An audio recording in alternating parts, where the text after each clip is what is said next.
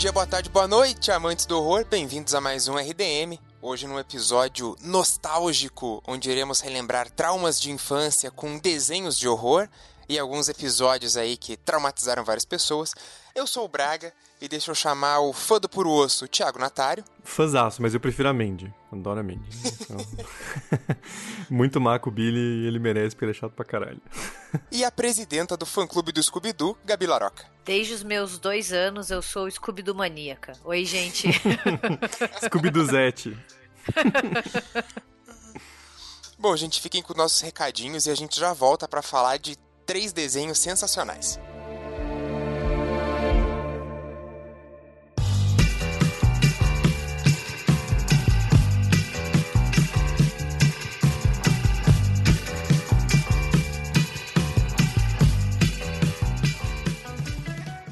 Bom, gente, hoje eu tô aqui de novo para falar do Cambly, C-A-M-B-L-Y, que é uma plataforma de ensino personalizado de inglês e é a forma mais completa e eficiente de se aprender o idioma. E o Cambly e o RDM estão com uma parceria para ajudar vocês a começar 2021 com inglês fluente, cumprindo aquela promessa de ano novo de finalmente estudar e dominar o inglês, que é o seguinte, vocês têm um código que é República 47, que vocês podem usar quando vocês forem fazer a sua assinatura Cambly, e você vai ganhar 47% off em todos os planos anuais. Então é um super descontaço dessa parceria Cambly mais RDM para vocês usarem a plataforma, conhecerem e já começarem 2021 com o pé direito. Então é super fácil de usar e ela é super personalizável. O que eu acho mais incrível sobre o Cambly é que você tem total controle sobre como você vai aprender inglês. Então você define seus horários, você define o seu ritmo, quantas aulas você vai fazer por semana, quanto tempo por aula, você pode conversar com professores de todo mundo. Então é super personalizável e super adaptável às suas necessidades. E, em vez de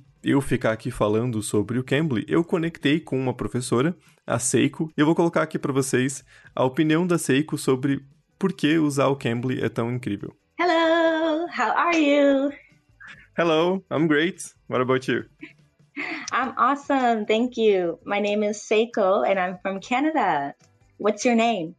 My name is Thiago and I'm from Brazil. Okay, that's super cool. It's nice to meet you. Nice to meet you too, Seiko. So, actually, Seiko, I have a question for you.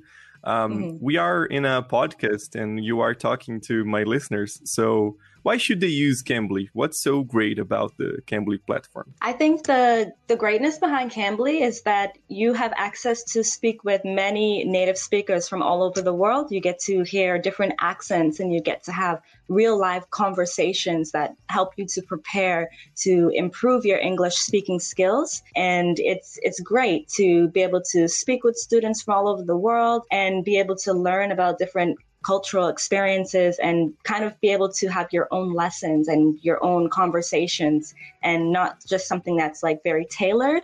So when I'm speaking with students, it's always different. Maybe we do a lesson one time, or maybe we're just practicing our speaking skills or writing skills, reading skills. So I like that it's very vast.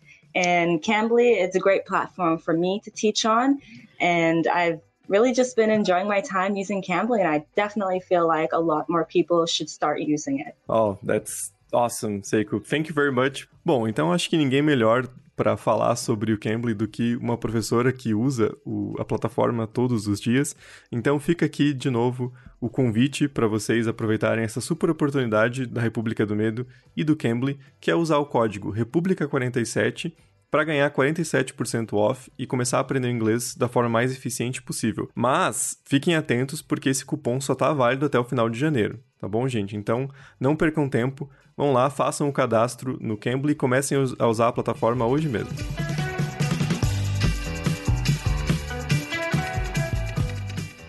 Bom, e agora indo para uns recadinhos mais paroquiais, mais tradicionais aqui do RDM, uh, ah, eu queria compartilhar com vocês a notícia incrível de que a gente finalmente bateu a nossa segunda meta do, do Apoia-se. A gente já tinha chegado a passar dela um pouquinho e acabou retrocedendo por inúmeras razões. Às vezes as pessoas acabam tendo que cancelar o apoio, a gente tem uma certa taxa de inadimplência que o Apoia-se vem todo mês e, e, acaba removendo isso da conta, mas enfim, agora a gente passou e acho que para ficar. Então agradeço a todo mundo que nos apoiou é, desde sempre. Tem gente que apoia o RDM desde que a gente lançou a campanha, tem apoiadores mais recentes. Eu queria agradecer a todo mundo porque todo apoio faz a diferença, desde R$ reais até 60. É de fato o que ajuda a manter o RDM. Então, cada um dos apoiadores que está com a gente nessa, nessa campanha é um ou uma financiador, financiadora do RDM que ajuda demais a manter tudo no ar. Então é graças aos nossos apoiadores e apoiadoras que a gente consegue manter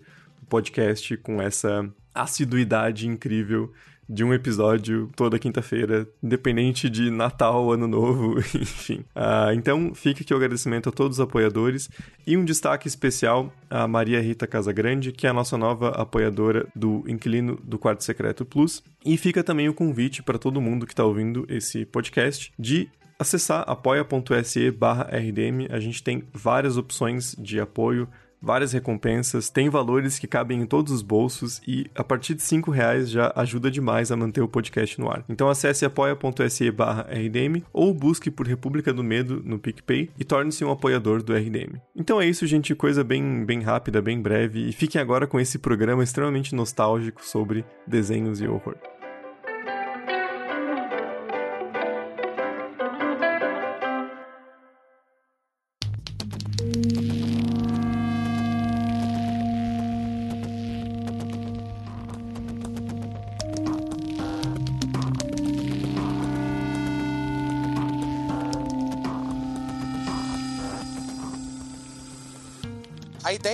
Episódio né, foi porque a gente sempre, às vezes, lembra de algum desenho que a gente viu na infância que nos deixou com medo. Às vezes o desenho nem era de, de horror, né? Mas a gente decidiu focar aqui em três, talvez, dos mais conhecidos, ou dos melhores, né, para ser polêmico, desses desenhos feitos para criança, mas que eles trabalham com uma temática de horror. E nós selecionamos três desenhos para vocês: Coragem, o Cão Covarde, As Terríveis Aventuras de Billy Mandy e Scooby-Doo nas suas mais diversas formas e aparições, porque o Thiago falou antes da gente começar a gravar aqui, Scooby-Doo é atemporal e é mesmo, você tem aí produções em, ao longo de várias décadas, né? Mas para começar, a gente vai começar com o Coragem com o Covarde, um desenho produzido pelo Cartoon Network, cujo criador é o John Dewar ele teve origem em um curta chamado A Vingança do Franco Espacial, que data ali de 96, 97. Os traços, eles são um pouquinho diferentes daquele que a gente está acostumado no desenho, e ele também não tem diálogos.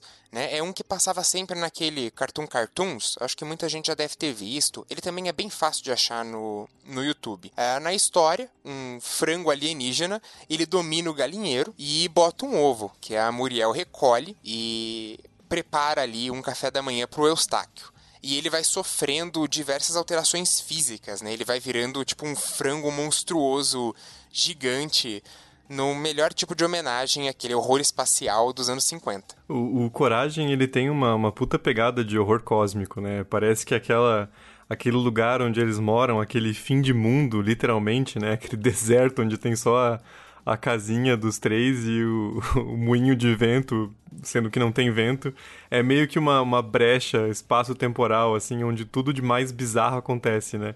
Acho que tem... O, o Coragem, ele vai no, no limite do, do mais grotesco possível, né? Cada episódio te surpreende pela imaginação bizarra do, do criador, né? De jogar coisas malucas em tela. E a ambientação dele é muito bizarra, né? Aquela fazenda isolada e para onde você olha não tem mais nada. Então são aqueles moradores, então é um casal de velhinhos, a Muriel e o Eustáquio, e daí o cachorro, né, que é o Coragem. E daí você vê assim, o céu tem uma cor diferente, não tem nada ao redor deles. É um local é, muito propício para coisas ruins acontecerem, ou coisas bizarras, para dizer, né? A série ali, ela depois desse curto inicial, né, quando o Cartoon comprou os direitos, ela ficou com um tom um pouco menos adulto, né? Porque esse curto inicial, assim, é, é bastante tenebroso. Mas como vocês falaram, ela é bizarríssima, cara. Muita gente lembra de vilões do Coragem, né? Porque teve quatro temporadas entre 99 e 2002, né? Acho que, sei lá, acho que eu devo ter visto tudo, de tanto que reprisava,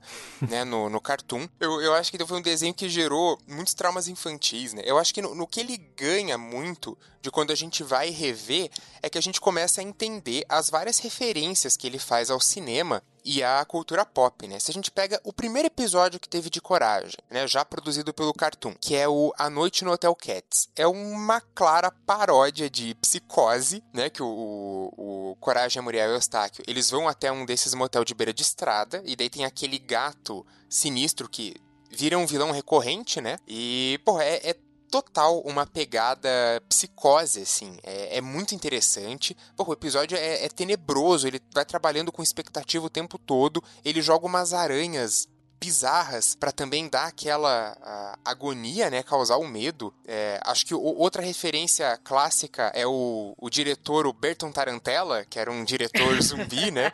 Uh, anos depois, né, que eu fui entender que era uma referência ao Tarantino. Eu, eu acho que isso é, isso é, muito legal, né? Tem, tem vários vilões icônicos que vão fazendo essas referências e que ficam na nossa memória. É, e, e, é interessante esse, esse aspecto dessas animações um pouquinho mais adultas, né? Porque é coisa que a, a criança não pega, né? A gente, como criança, a gente não olhava e falava, nossa, é uma Você referência. Você não pegava? Eu pegava. Eu já era uma cinéfila culta, super anos. desenvolvida. Eu falava assim, mãe, pare este desenho e vamos analisar como esta imagem aqui é uma referência. A Gabi, mãe... Mentira, gente, eu era uma criança bem tosca, sabe? A Gabi, mãe, bem... este, este, episódio é uma referência à Psicose, filme do cineasta inglês Alfred Hitchcock, de 1960. Um filme super eu marcante. Mãe, você sabia que Psicose foi dirigida por Alfred Hitchcock? Minha mãe, uau! Mas é, são coisas que a gente não, não pegava nesse nível de, de referência, mas acho que funciona em duas camadas, né? Uma é que a gente consegue lembrar depois, né, ou pesquisando ou puxando de memória mesmo, que a gente teve contato com essas obras clássicas por meio desses desenhos, né? E isso é muito positivo porque são são seriados, são desenhos que não, não tratam seu público como idiotas, né? Só porque são crianças, assim, eles tentam elevar um pouco uh, o, desenho, mostram coisas que a criança não entende ainda, mas vai compreender, mas também porque eles são feitos para que os pais possam assistir junto também, né? Você vê que esses desenhos eles tinham um pouco dessa preocupação assim de que os pais ou quem tivesse junto com a criança, os adultos pudessem também tirar algum proveito e achar divertido em algum nível, né? Mesmo que talvez a comédia não fosse apelativa por ser muito exagerada, mas eles funcionam também assim para você assistir junto com uma criança ou você rever agora, né? É, esse é um aspecto interessante desses desenhos que a gente selecionou. Cá entre nós, o Coragem é um, é um desenho bem macabro para criança, assim. Se você for pensar, é o tipo de produção que às vezes assim, você gosta, eu gostava de Coragem, sempre, sempre me interessei. A minha mãe não gostava tanto, isso era uma coisa que sempre me marcou. Ela, ela achava o gráfico do desenho feio. E ela sempre falou isso, assim. É, ela sempre se incomodou. Mas, gente, vocês não podem levar em consideração a minha mãe porque ela não gosta de Bob Esponja também. Então, né? Ah, daí, daí Mas... já é crime. Mas se você for pensar, você fica refletindo o que estava na cabeça dos criadores de fazer esse desenho e achar que alguns temas são propícios para crianças assistirem. Mas eu acho que casa justamente com isso que o Thiago falou, de ter muita coisa que uma criança não pega, porque você não tem essas referências, né? E delas não te assustam tanto, assim, mas faz com que o espectador adulto, ou até mesmo quando você revê o desenho muitos anos depois, dê ainda mais valor para ele. Eu acho que o Coragem tem esse fator. Quando criança você assistia, você gostava, ficava com medo. Quando você volta para ele hoje adulto, você vê o quanto ele é ainda mais inteligente e mais rico nas referências. E não é só porque a criança não tem essa, essa capacidade de um adulto de entender 100% que você tem que tratá-la como um ser burro que nunca vai entender e ficar fazendo só piadinha idiota e evitando de falar de algumas coisas, de fazer algumas referências, né? Você tem que ir mostrando aos Sim. poucos, né? A gente foi conhecendo esses clássicos do cinema também por meio de desses desenhos, né? É aquela coisa, a gente teve referência de Psicose, de Poderoso Chefão, muito antes de ver esses filmes, né? Isso é importante também. Não, totalmente. É às vezes o que eu falo de. É, tipo, o Além da Imaginação, ou a, a série antiga, né? Que você vai assistir e, porra, parece que eu já vi isso várias vezes. Daí Sim. você vai lembrando de desenhos que eram paródias de episódios de Além da Imaginação, ou mesmo de filmes clássicos. Eu acho que é um, um excelente jeito de introduzir, né? Realmente, às vezes, pro, pro horror, para ter uma preparação, né? Pra também não, não pegar a criancinha e joga direto pra um slasher sangrento com um pedaço de corpo voando pra tudo quanto é lado. Você bota pra ver um coragem ali, né? Mas eu, eu, eu Gostei muito disso que o Thiago falou do é, um desenho para pai ver junto, né? Eu acho que é um, é um, desenho que ele tem mais significados ali e acaba sendo mais atrativo. Eu, criança, eu não, eu não suportava aqueles desenhozinhos de tipo Dora Aventureira, assim. Ai, onde que está a pedra? Tipo, a pedra tá do lado. Daí você fica, porra, tá do teu lado, aí, ô babaca. É que o Braga, tá... como vocês podem entender, gente, ele era uma criança já desenvolvida, né? E assim, muito inteligente, já tinha o seu doutorado concluído aos sete anos, então ele achava a Dora Aventureira uma idiotice. Mas vocês falaram disso, eu lembro uma vez que eu tava vendo TV.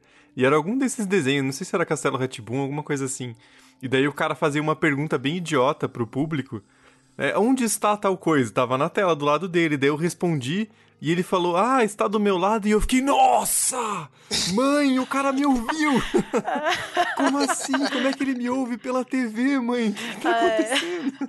Gente, criança é muito inocente, assim. Criança, eu acho assim, a gente não pode é, menosprezar a criança como se elas fossem burras, porque de burra a criança não tem nada. Sim. Mas eu acho muito engraçado ver essa inocência. Eu tenho um amigo de infância, ele adorava assistir o Rei Leão, ainda na fita do VHS. E ele, claro, como toda criança que assistia Rei Leão, a pior parte era quando quando o pai do Simba morria, porque é o pior medo de uma criança, né? Aquela é concretizar você perder o seu pai. E ele, na sua é, inocência, ele pausava toda vez que o Mustafa ia morrer, e daí ele voltava a fita e soltava, e daí ele ficava gritando pro Simba e pro pai: Corre, corre! Você consegue se salvar, vai, vai! E ele achava que ia dar certo. Eu cheguei até a babar falando aqui. Ele achava na inocência dele que, tipo, se ele voltasse, ele conseguia reescrever o filme, né? Tadinho. Ele só percebeu depois que não dava, depois de muitas tentativas. Eu, eu, eu tô rindo, mas eu achei triste. Traumatizou a criança, né? Ensinou sobre a morte com o Rei Leão.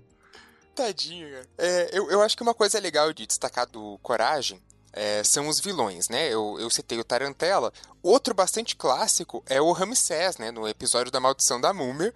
Que, cara, tem uns vilões que daí eles eram diferentes, né? Eles não eram desenho, às vezes era um vilão de computação gráfica, o que deixava ainda Sim. mais bizarro a, a, a, aparição dele, né? Então, pô, o Ramsés é um que é clássico, assim, aquela múmia decomposta andando em direção. Mas tem dois que eu queria destacar, que eu acho que talvez seja o episódio de coragem mais pesado. Porque cada episódio tinha duas histórias, né? É, é o episódio duplo do Demônio do Colchão e do Fred o Esquisitão. O episódio do Demônio do Colchão é uma paródia do, do Exorcista, né? Claramente, assim. O eles acabam comprando um colchão novo, que ele vem meio verde, soltando fumaça. Ele é entregue por um rato num, numa carruagem, assim. E daí é aquilo de sempre, né? O Coragem vê que tem algo bizarro e a Muriel, tipo, ah não, isso é normal, é o pessoal que tá entregando só. Só que daí ela vai dormir no colchão e acaba possuída pelo demônio que estava ali dentro. E daí você tem direito a vômito verde, a cabeça girando, a alteração de voz, a levitação, a cama balançando. Então é é total um exorcista em doses homeopáticas, assim, né? para você se preparar para o futuro assistir ao clássico. É, eu acho o episódio do Demônio do Colchão um dos mais marcantes, porque eu lembro que eu assisti Coragem na época que passava na Cartoon Network. É, naquela época, assim, que aquela, aquele bom tempo onde eu ia pra escola de manhã e à tarde eu ficava sem nada para fazer, eu não tinha boleto para pagar, eu não tinha crise de ansiedade, era uma beleza, saudades. E eu lembro muito bem desse episódio, eu lembro de ter assistido e ele me marcou. Tanto que quando o Braga começou a falar do demônio do colchão, eu lembro da imagem da Muriel é, vomitando lá a sopa de ervilha verde, sabe? E, e, me marcou demais. E se você for pensar, gente, é um tema super pesado. E a gente assistia quando a gente era criança, assim, na maior naturalidade. E você não ficava com medo. Acho que esse é o ponto principal do, do Coragem. Ele não te deixava com medo. É, você até podia ficar um pouco desconfortável, assim, mas ele não te deixava com aquele pavor que faz com que a criança não vá dormir, sabe? Ele conseguia equilibrar bem o elemento da comédia, o desfecho positivo, o final feliz, com a assombração, com o elemento do horror. Acho que tem duas coisas aí que sempre são usadas nesses desenhos para suavizar e para não traumatizar tanto a criança, né? A primeira é a questão do humor né, esse humor mais pastelão, assim, que deixa tudo risível e que são coisas mais, um humor mais físico, né, que é algo que dá um, esse distanciamento da realidade, você consegue compreender que aquilo não é algo real que vai te assombrar à noite, né? Acho que a gente não tinha pesadelo com coragem, né? Porque acho que os criadores conseguiam deixar claro que era um algo totalmente absurdo, né? E a segunda coisa é aquela história clássica de desenho animado que tudo é feito e desfeito, né? Então, Sim. o Coragem levava um tiro na cara, uma bigorna na cabeça, morria e ele voltava de boa na próxima cena, né? Então, a gente aprendia que essas coisas não tinham consequência, né? Era um universo onde você podia ter esses sustos, essas coisas mais bizarras, mas não, não chegava a te afetar e você não sofria as consequências daquilo, né? Então, esse recurso era muito utilizado para suavizar esse susto, né? E no fundo a gente sabia que ia ter um desfecho bom, né? A gente sabe Sim. que no final o Coragem vai conseguir superar a entidade ou o vilão que tá ali e ele vai conseguir salvar a Muriel e o Eustáquio, né? Porque sempre era ele, né? Ele nunca é escutado, ele é sempre menosprezado. O Eustáquio, sai daqui, seu cachorro idiota. e, mas no final, quem salva o dia é sempre o Coragem. E a gente sabe disso. A gente vai compreendendo essas regras de desenho animado, e eu acho que esses desenhos, eles têm essas regras. Principalmente esses que ficam em histórias, cada episódio é uma história. Você, quando assiste, você sabe que ele vai obedecer a uma determinada estrutura. Então uhum. vai ter um desfecho feliz. A Muriel não vai morrer no final. Ela tá possuída pelo demônio do colchão, mas calma aí, vai dar tudo certo, sabe? E mesmo que aconteça alguma coisa nesse sentido, de alguém ser raptado, morrer, ficar preso em alguma coisa, no episódio seguinte tudo volta como se nada tivesse Sim. acontecido, né? Então, você também entende que não tem essa, essa consequência. Né? E ele se utiliza, né, daquele tropo narrativo bastante comum em, em produções infantis ou infanto-juvenis aí, de que o coragem ali, ele representa a, a criança, né?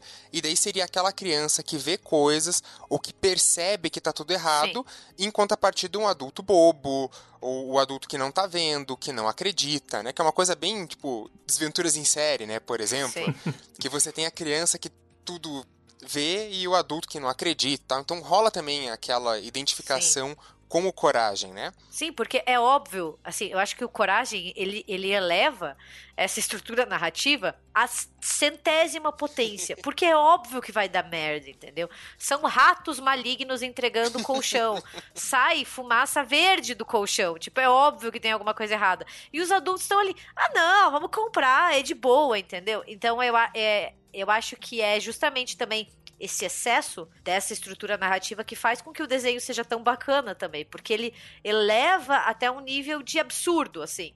É, não, é, não é nada é sutil no Coragem e o Cão Covarde, é tudo elevado à centésima potência para parecer absurdo. Tem um episódio em que eles encontram um casal que é a Maria Ladrone e o Mano Ladrone, que ele é só uma mãozinha, né? Que eles são ladrões, obviamente, e daí o cara lá teve um confronto com a polícia e só sobrou a mão dele.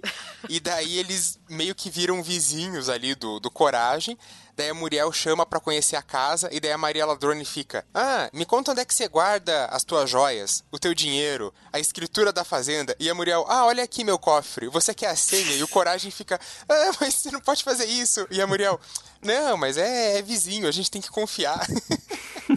E eu acho interessante também no caso do, do, do, Coragem, como o aspecto visual da série também acompanha essa questão do absurdo, né? Porque ele, ele é todo construído, os cenários, o, os monstros, esse universo sobrenatural, ele é todo construído numa pegada bem bucólica, assim, né? Bem num, num surrealismo mesmo. Mesmo você vê uma clara inspiração em Salvador Dali, assim, aquela coisa bem distorcida, absurda, aquilo que não encaixa, não pertence. Isso é interessante, porque cria esse, esse deslocamento também, né? E, e, nada, assim, claro, tem inúmeras coisas bizarras em Coragem, mas eu acho que o mais bizarro de tudo era quando os caras colocavam animação 3D super bizarra, um CGI tosquíssimo no meio de um desenho, né? Porque aquilo era assim, era o, o, deslocamento principal do negócio. Você ficava, meu Deus, o que eu estou assistindo? era foda. É. Uh, a gente tinha falado do Demônio do Colchão, eu queria só falar do segundo episódio, né, que se segue a ele, que é o Fred Esquisitão. Que reassistindo, ele tem completamente um outro significado. Né? O Sim. Fred Esquisitão é aquele sobrinho da Muriel que a todo momento ele fala alguma coisa que ele faz de maneira cruel, e daí ele faz uma entonação toda, dá um sorriso aberto que é extremamente bizarro, né? Ele estava internado num manicômio para barbeiros loucos, porque ele tinha uma esposa, mas ele tinha uma compulsão de é, aparar cabelos, né? A deixar as pessoas carecas, né? Então ele foi internado, ele consegue fugir, ele vai até a casa do Coragem e se tranca com ele no banheiro. E daí vão acontecendo várias coisas bizarras, porque ele fica tentando encostar no Coragem, o Coragem não deixa, tem medo, fica batendo na porta, ninguém ajuda. O que acontece nesse episódio é que os criadores queriam, de alguma forma, trabalhar é, com uma espécie de alerta para as crianças sobre abuso sexual. Então eles chegaram nesse roteiro que, puta, quando, quando era criança, claro, via, para mim era um episódio como outro, né? Mais um vilão bizarro atacando a fazenda. Mas você reassistir agora, né? Um pouco mais velho, cara, o negócio é bem pesado. Bem pesado mesmo. É bizarro. Você vê, você vê só a imagem desse episódio. Não precisa nem, nem assistir o episódio. Joga na internet, assim. Você vê a imagem da construção do personagem é bem essa ideia mesmo, assim, dá um cagaço. E, e a importância desses desenhos também, né? Pra ter esse Sim. tipo de alerta, não aquela coisa tosca de aqueles, aquelas propagandas no meio das coisas assim, não use drogas, drogas não são legais. tipo... Pirataria, diga não.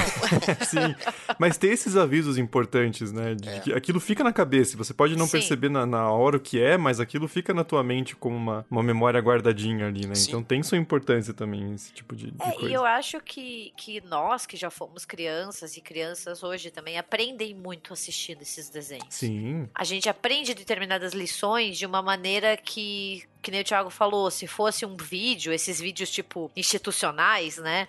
É, que não, não cria o mesmo impacto, porque você não quer só colocar medo nas crianças, você tem que ensinar elas, você tem que mostrar para elas, porque só colocar medo não adianta. Tipo, se você fala assim, ah, drogas são ruins, a criança vai falar, foda-se, entendeu? tipo, mas é verdade. Você tem que mostrar para ela, você tem que ensinar ela, você tem que alertar, mas de uma maneira consciente. E eu acho que às vezes esses desenhos fazem isso muito bem, porque são coisas que a gente carrega pro resto da vida.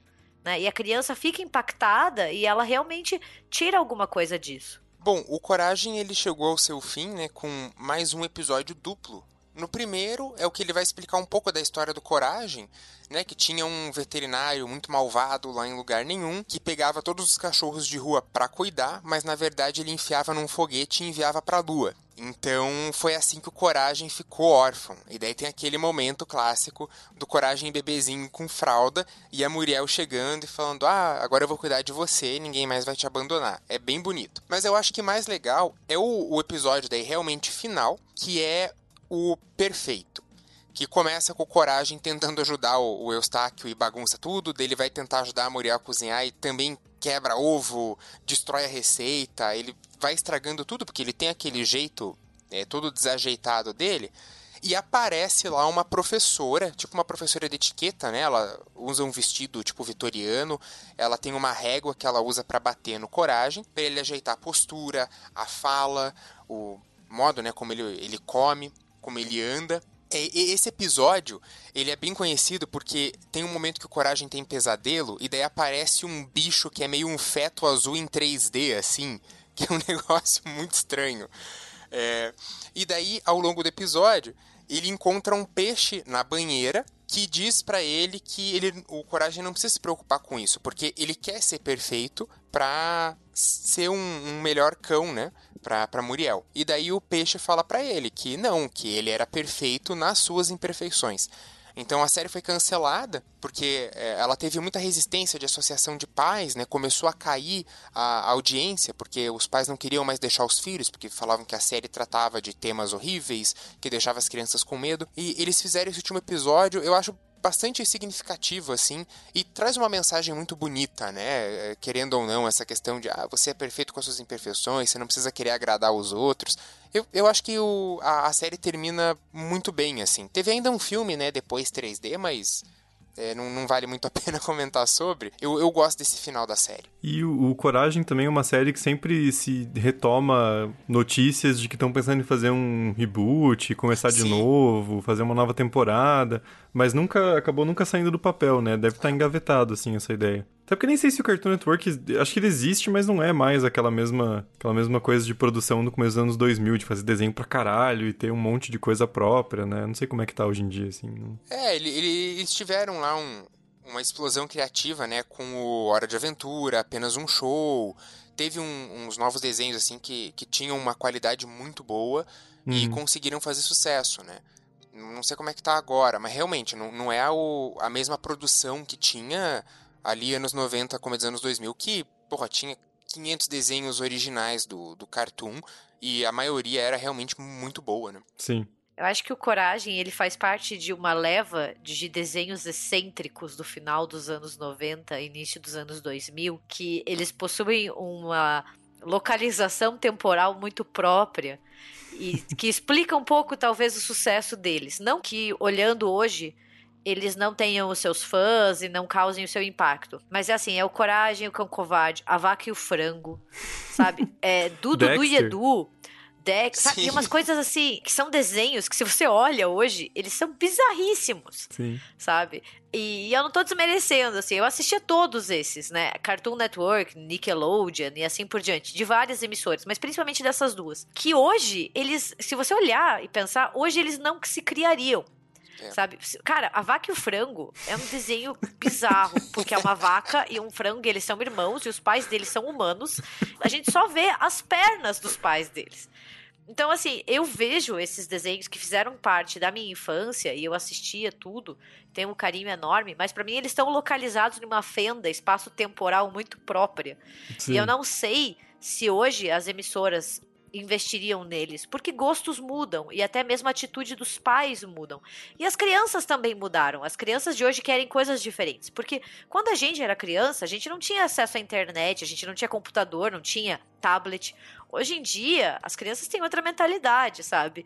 Então, é, eu vejo com muito carinho, gosto demais, mas para mim, assim, eu, eu, fico na dúvida se esses projetos iriam para frente hoje. Não sei vocês, mas eles são muito próprios, assim, eles são. É aquele bizarro na dose certa, sabe?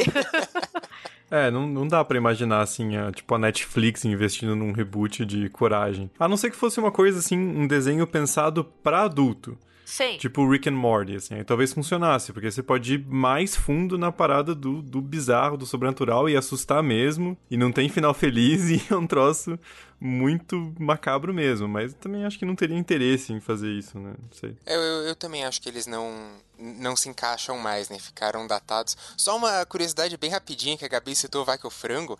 Eu outro dia fui reassistir, né? Falei, ah, vou, vou pegar Vai que o Frango pra ver, né? Como é que era, porque eu gostava tanto desse desenho. Daí no primeiro episódio, você já tem a vaca indo num lugar para doar leite e ela começa a ganhar dinheiro. E daí o frango vai também. E daí só tem a cena, o frango entrando na salinha pra, pra doação de leite. Daí depois é um cara com um copo, ele bebe, ele cospe, ele fala, ui, isso é leite de frango. E daí eu fiquei, meu Deus. Gente, já que a gente tá falando de desenhos bizarros, eu sei que não é de horror, mas eu queria compartilhar uma coisa que o Matheus jura que é uma alucinação minha, mas eu juro que não é. O Thiago é capaz de não ter pego. Braga, você assistia Fricazoide? Sim! Meu Deus, obrigada! Finalmente alguém que assistia Fricazoide. Eu não conheço. Porque eu tava cantando Frica eu, Frica você. E daí o Matheus olhou pra mim e falou assim: Velho, o que você tá fazendo? Eu falei: Você não assistia Fricazoide? daí ele falou: Não existe esse desenho. Esse é um surto seu. Eu falei: Velho, eu lembro do Fricazoide. Então, ouvinte, se você assistiu o Fricazoide, compartilhe da minha alucinação aqui. Já que a gente tá falando de desenho bizarro, né? Eu precisava compartilhar esse momento. É meu aniversário! Bom, o nosso próximo desenho aqui na, na lista é As Terríveis Aventuras de Billy Mandy. Uh, e é um desenho animado também, criado pelo Maxwell Atoms, por Cartoon Network, e foi a 14 série do canal. Então é bem nessa leva. A primeira exibição dele foi em 2001, então ele é bem contemporâneo ali, ao metade pro final do, do Coragem. E ele é um desenho também bem bizarro, assim. Eu acho que dá pra gente colocar aqui como as considerações iniciais, que ele é um pouco mais um pouco mais pro humor do que o Coragem. O Coragem é mais bizarro pelo bizarro mesmo. O Billy Mandy, como ele tem duas crianças, ele tem essa, essa pegada um pouco mais engraçada, mas ele também pega nos temas bem pesados, assim, pra criança e, e tem umas, uns episódios bem, bem bizarros no, no Billy Mandy. Assim como o Coragem, o Billy Mandy ele foi inspirado num curta de dois minutos criado pelo Maxwell Atoms e, na verdade, esse curta ele tava perdido, mas ele foi colocado no YouTube pelo próprio Atoms, então dá para vocês assistirem. É bem, bem bizarro. Muito. Ele chama Billy and Mandy in Trepanation of the Skull, que é um, um, termo antigo que em português a tradução é trepanação mesmo, que era uma, uma técnica medicinal antiguíssima de você abrir um buraco no crânio da pessoa pra ajudar a pessoa a se curar, assim.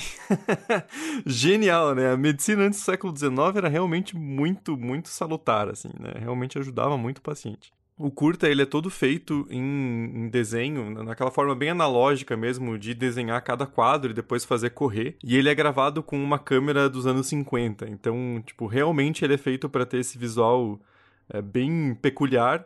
E nesse, na história do, do curta, a Mandy, ela convence o Billy de que ela fez um buraco no próprio crânio, porque é uma forma do cérebro dela uh, ter um espaço para respirar. Porque o cérebro, com a evolução humana, ele fica muito grande e ele fica muito sufocado, preso dentro do, do crânio. Aí ela convence o Billy de que ela precisa abrir um buraco na cabeça dele.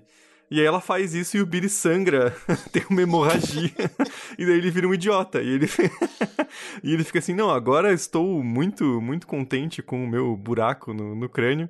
E o curta termina com os dois juntos e a Mandy dizendo para as crianças que se elas forem fazer isso em casa, elas têm que ter a, o auxílio de um adulto para para manusear eletrodomésticos. Assim. Então, dá para ver que a mente do cara é muito perturbada e, e dá para ver também umas referências assim do desenho do Billy e da, da Mandy ser bem baseado em desenhos clássicos. Acho que a principal referência é Popeye, porque o Billy tem aquele nariz redondo, gigantesco, e a Mandy tem umas Maria Chiquinhas, assim, e ela é bem bizarra. Cara, eu fico pensando nos executivos do Cartoon, assim, vendo esse, esse curta e, porra, é isso que a gente quer. e esse curta foi o TCC do Maxwell Atoms se formando em, em arte na, na Filadélfia, assim. Então o cara era bem...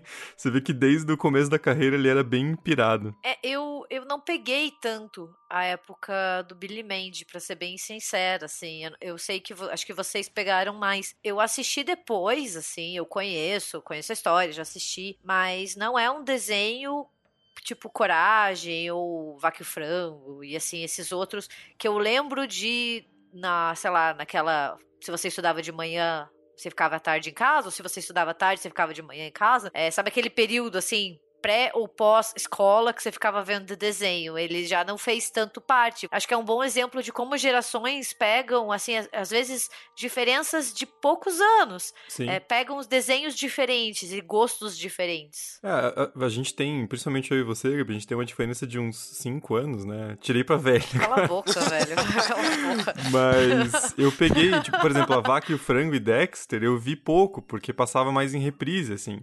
O Billy Mandy, ele, ele passou de 2001 a 2007, então era bem quando eu tinha, assim, 5, 6 anos, então eu assisti inteiro, né? eu acho que eu vi todos os episódios, igual o Braga falou, passava direto, então eu via repetido e foda-se, mas eu peguei bem Sim. essa época, assim, eu vi acho que quase tudo do, do Billy Mandy, me marcou bastante o desenho. É, eu acho que é um bom exemplo, assim, de que às vezes, sei lá, eu nasci em 92, o Braga nasceu em 94, o Thiago nasceu em 97, e a gente tem é, experiências diferentes com esses desenhos e memórias diferentes, e não é uma, não é uma diferença tão grande assim, cinco uhum. anos. Mas eu não tenho essa memória afetiva do Billy Mandy. Não tô falando que não é um desenho bom, gente. Não é essa a questão. Tô falando que eu não lembro de quando eu era pequena de ficar assistindo ele sabe? Não, não me marcou, que nem outros, assim. Eu era aficionada por Garfield, por exemplo. Eu lembro que eu almoçava assistindo Garfield na Cartoon Network, depois vinha Dexter. Eu lembro disso, isso faz muitos anos. O Billy Mandy já não entrou tanto no, no repertório da minha época, né? Então acho que isso mostra também como essas questões elas mudam e são muito dinâmicas, né? As crianças, elas. Uma diferença de dois anos entre criança, às vezes é muito grande. E, isso é muito interessante mesmo. Por exemplo, meu irmão mais novo, ele é três anos e meio mais novo que eu. E eu lembro que ele assistia de to desenhos totalmente diferentes, assim, já tinha mudado totalmente a geração. É, por exemplo, eu lembro de pegar a época que estreou Ben 10 e eu assisti uns episódios e achei muito idiota e larguei. E meu irmão era fissurado, assim, ele vinha todos e amava. Então, tipo, uma diferença de três anos já faz toda a diferença, muda a geração de desenho que você pega, né?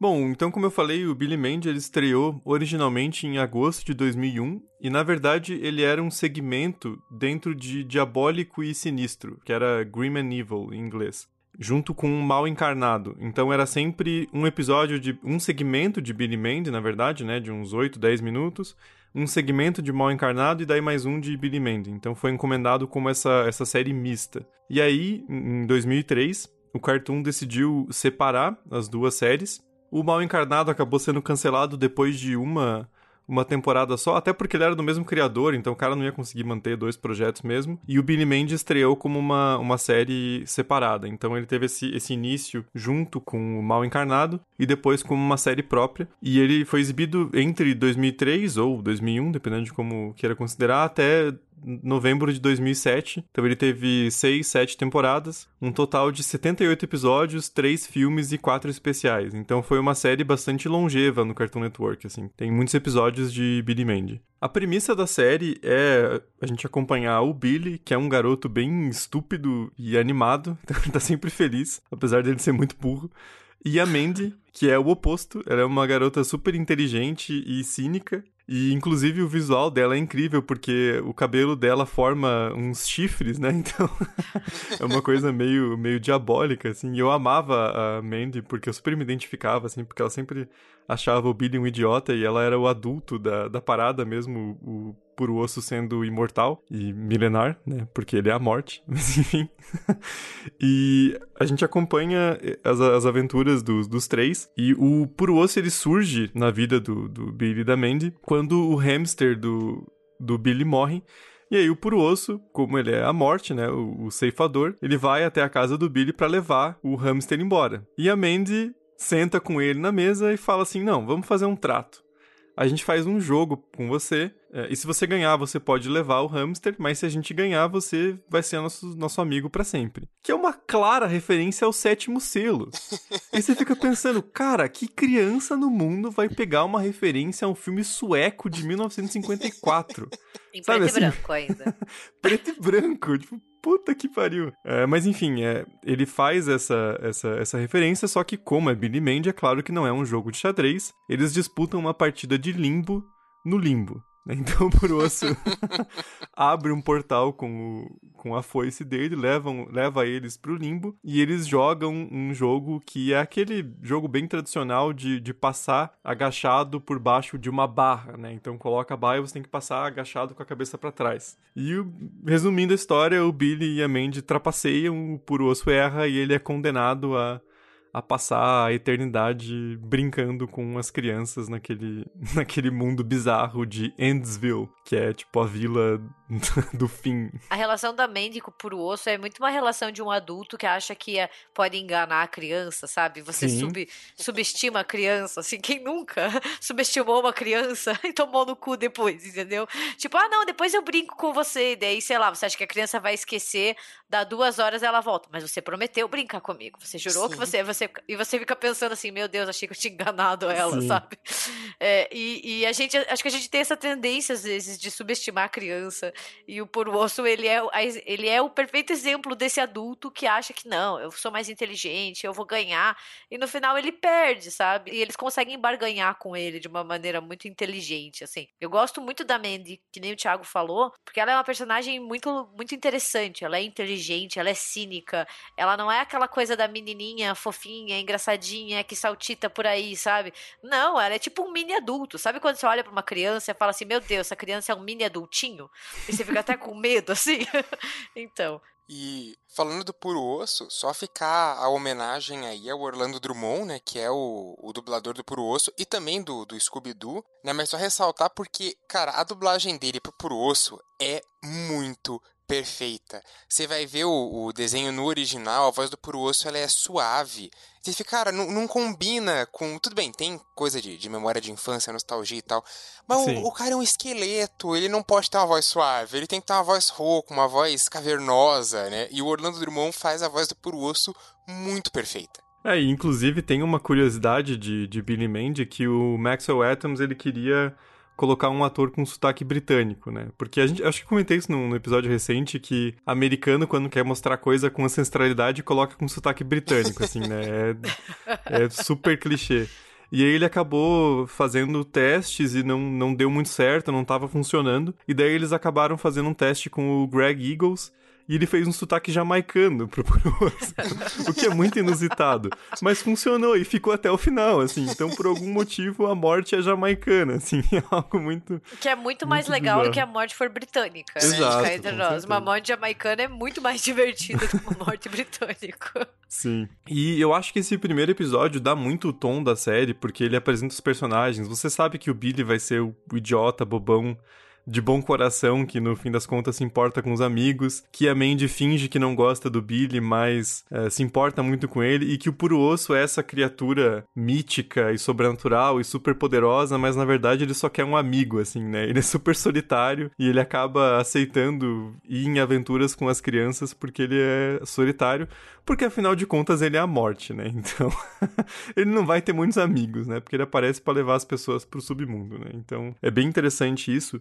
E, e, outra coisa que é bem bacana de Billy Mandy é como ele subverte esses temas pesados e transforma em algo engraçado, né? O Billy Mandy, ele é bem fun fundamentado num algo que no inglês durante muito tempo se usou como dark humor, mas é um termo bastante contestado porque ele tem uma, uma, uma, coisa meio, meio racista. Se a gente falar em humor negro é um termo meio complicado, mas acho que dá pra gente traduzir como um humor cínico, assim, né? Você pegar esse lado mais, mais triste, mais pesado da vida e subverter pro humor, né? Então, pô, o Purosso aparece para levar embora o hamster do Billy, né? Quem nunca teve essa, esse trauma de perder um pet? E essa é toda a premissa da história e vira um, um amigo das, das crianças, né? O desenho começa com o maior, um dos maiores medos infantis, que é você perder o seu bichinho de estimação. Sim. E todo mundo que tem um bichinho de estimação, uma hora ou outra, vai ter que ser confrontado com isso, assim. E é muito difícil quando você é criança, porque é um dos teus primeiros contatos com a morte, né? Assim, teoricamente. E, e, o desenho parte dessa premissa, assim, sabe? Do que uma coisa que é muito triste, muito pesada, o desenho consegue tratar de uma forma sem perder o humor, né?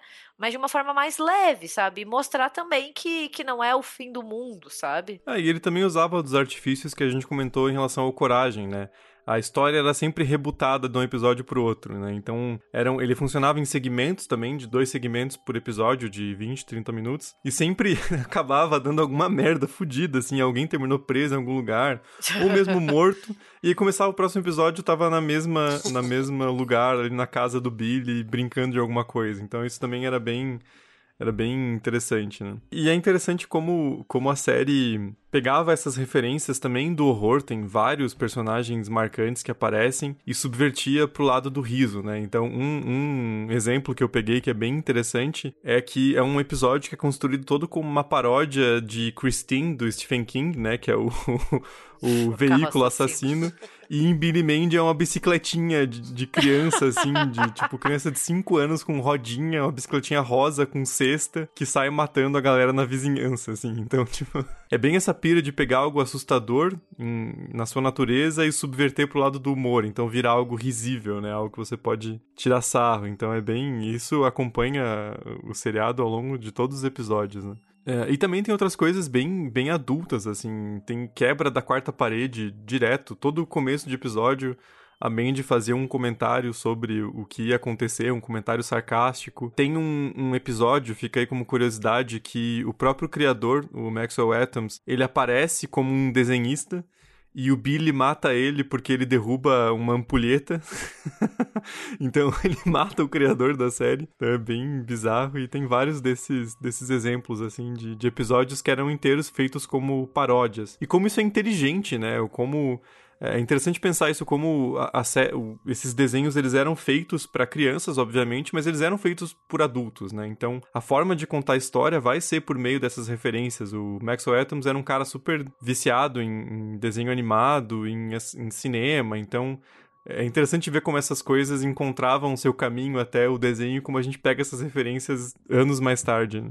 Citando alguns dos principais personagens secundários de, de Billy Mandy, tinha o, o Irwin, que era um, um nerd que tinha um, um crush na, na Mandy e ele só se fudia, assim, era muito engraçado, dava muita pena. Tinha os pais do Billy, que também, o pai dele era bem idiota e a mãe dele era paranoica, e bem nessa pegada do adulto que não tem noção do que tá acontecendo em volta do, deles, né? Uh, tinha o General Scar, que era uma clara referência a vilão de, de, de Bond e essa pegada do, do vilão com uma cicatriz. Tinha o Delgado, que era uma referência ao Snake de Fuga de Nova York, e também o Ash de Evil Dead, porque ele tinha uma, uma motosserra no braço, né? Aparecia também o Drácula, o bicho-papão, e um que eu sei que a Gabi gosta bastante, que é o Fred Fred Burger, que gostava Ai, de eu Frozen adoro o Yogurt. Fred Fred Burger. Ele é o melhor personagem do Billy Mandy, gente. Nada, nada supera o Fred Fred Burger. Pra quem não sabe, ele, ele é um personagem secundário, como o Thiago falou, né? Ele é uma espécie de demônio elefante, assim. Ele é verde, gordinho e tem chifrinhos, assim. E ele é bem idiota, sabe? Tipo, ele é bem infantil mesmo, mas no quando ele aparece, na verdade, ele tá a serviço do júri, né? Então, assim, ele tá em um julgamento ali e, e ele tem teoricamente uma função importante, mas ele, ele tem uma voz muito peculiar, assim, e eu adoro quando ele fica falando, eu gosto de menta, menta, menta, menta. eu adoro, assim, sério, eu e o Matheus, a gente passou semanas, meses imitando o Fred Fred Burger, assim, é o meu personagem preferido. Quando eu penso em Billy Mandy, assim, vem à minha cabeça o Fred Fred Burger, porque ele é bonitinho, ele é fofinho, assim, dá vontade de abraçar ele, mesmo ele sendo burrinho, sabe? Burrinho de bom coração, né? Igual o Billy. Exato. E Billy Mandy também fez inúmeros crossovers e easter eggs, assim, bizarros. Tem. Eu separei alguns aqui. Eles fizeram um episódio inteiro que é Chicken Ball Z, que é uma claríssima referência a Dragon, a Dragon Ball Z, onde eles entram num torneio de luta e a Mandy espanca o Billy, é bem engraçado. Tem referências a Star Wars, Pokémon, Bob Esponja, até o Scooby-Doo aparece em um episódio. Inclusive, aparece a turma inteira do Scooby-Doo em um episódio e no outro aparece só o Scooby, assim, é bem, bem engraçado. Tem um crossover que eles fazem com KND, a turma do bairro, que era um desenho que eu assistia demais também na época, e eu fiquei super feliz quando teve o, o crossover, achei bem, bem divertido. E aí tem uns que vale citar pelo lado da subversão, né, de como Billy Mandy pegava coisas adoráveis e clássicos e virava de ponta cabeça e transformava em algo bizarro, né? Eles fazem uma, uma paródia com Meninas Superpoderosas, onde a Mandy é a lindinha, né? O que não tem nada a ver. o Billy é a docinho e o Purosso é a florzinha, assim. E, tem... e daí tem eles vestidos com peruca. É, é hilário, assim, esse, esse pedaço. Tem um que eles fazem com Harry Potter, que é um episódio inteiro numa escola de magia e que se um aluno é expulso de Hogwarts, ele luta um combate de gladiador com um ciclope, assim. que é genial. Porque Harry Potter é exatamente isso. Acontecem umas coisas perigosíssimas e bizarras Sim. com crianças e ninguém se importa, né? Então, O que, que é o torneio tribruxo? Tipo, ó, você pode morrer, mas se preocupe, você vai alcançar todas as glórias. Mas a gente não tem responsabilidade se você morrer, tá? Assim, se um dragão te queimar, ou se você morrer afogado, ninguém vai te tirar tempo de lá, sabe? Está por conta própria. E você fica, mano, que escola é essa? Sim. Ou no quadribol, né? Que parece um esporte super inofensivo até os caras começarem a dar vassourada na cara um do outro, né? Você fica assim, Nossa, mano, não sim. tem juiz nessa porra, que merda é essa? É, o, o Fred Flintstone aparece como um homem das cavernas que o Billy leva enjaulado para uma apresentação da escola e enlouquece com o avanço tecnológico do mundo moderno, e daí ele se liberta e começa a bater nos outros. É é muito bom. bizarro. A Dora, aventureira, na verdade, ela é um- uma deidade que guarda a caixa ou a lancheira de Pandora. e se ela soltar a lancheira de Pandora, vai soltar os monstros sobre o mundo. E agora os últimos dois, assim, que são, são bizarríssimos e mostram muito bem esse espírito da série. O Zé Colmeia aparece... E na verdade, ele é um viciado em crack, porque Ai, que horror! ele quer obrigar o Billy a fazer um piquenique perto de onde ele tá, porque ele tá fissurado em um lanche de piquenique, assim. E aí o Billy foge, ele corre atrás. E, gente, eu juro, pesquise no Google.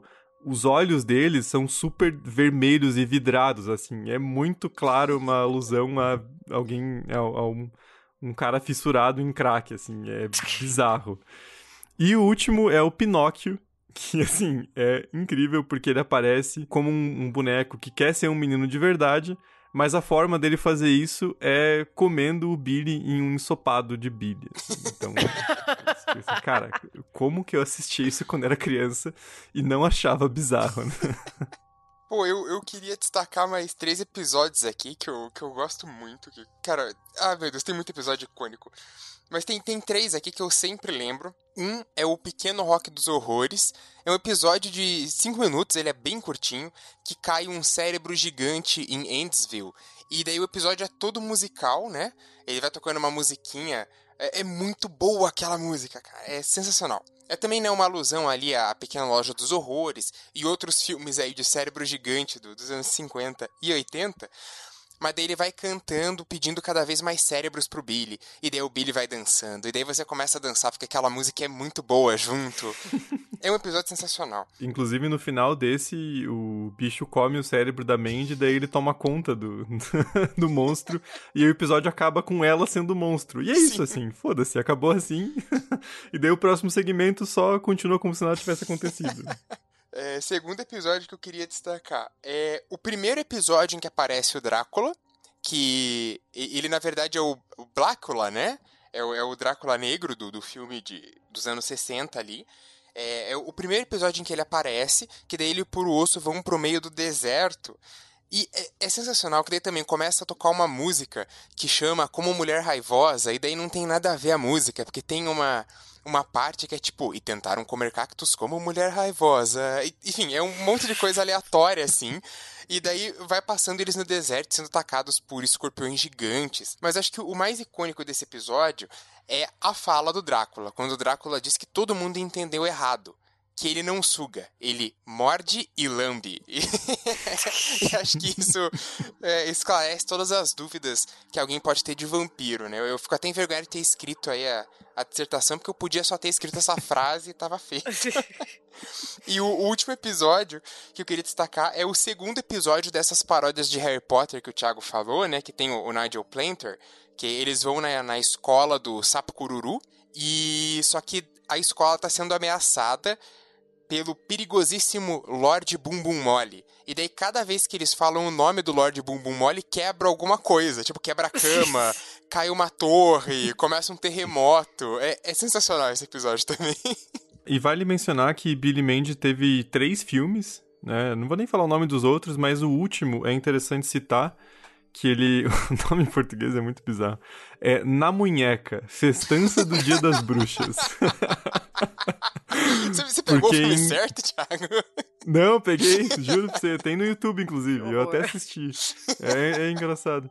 Que em inglês, na verdade, é Underfist, que não tem tradução porque é tipo punho de baixo, assim. Que na verdade é, é um filme que se passa no, no Dia das Bruxas e ele, ele dá o protagonismo pra personagens coadjuvantes do Billy Mandy. Então, esse Underfist do, do título, na munheca, é um grupo de super-heróis formados pelo Delgado, que é o personagem meio, meio herói de, de filme de ação, o Fred Fred Burger, a Aranha, que aparece em vários episódios, o General Scar, né, ou Cicatriz, e o próprio Irving, né, e, e era para ser um, um, piloto de uma nova série que seria um spin-off de Billy Mandy, que acabou nunca acontecendo, porque foi bem na época que o Cartoon começou a investir em live action, né, porque daí a Nickelodeon começou a fazer muito sucesso com com Drake e Josh, e, e passava direto o Kenan e Kel, o iCarly, daí o, o Cartoon quis surfar nessa onda e parou de investir em desenho animado. O que é bizarro, porque o nome da porra do canal é Cartoon Network, né? Pois assim, é. Tipo, porra. Pois é. Originalidade, né, cara? Tomar no cu. E também teve várias adaptações de Billy Mandy pra jogos. Teve até jogo de, de PS2, de Nintendo Wii. Mas os três que eu separei para falar rapidinho são jogos de PC, joguinho de plataforma que tinha em Flash, que eu jogava pra caralho. Não sei vocês, assim, mas eu acho que eu gastava mais tempo no site do Cartoon Network jogando essas porra do que no Cartoon Network em si. Assim, eu era viciado nesses joguinhos. É, o, os três que eu separei são o Harum's Carum, que era um joguinho de plataforma, tipo um Mario, assim, que você controlava o Billy e a Mandy, e você podia usar uma foice ou casca de banana papel higiênico ou, ou cola para lutar contra umas abóboras do mal, assim, era bem, bem divertido. Tem o Green Ball, que era um que você controlava a Mandy e aí você tinha ela em primeiro plano e o Puro Osso correndo em segundo plano de um lado para o outro. E o objetivo do jogo era, era jogar uma bola, tipo uma bola de queimada, no Puro Osso até ele ir se desmontando.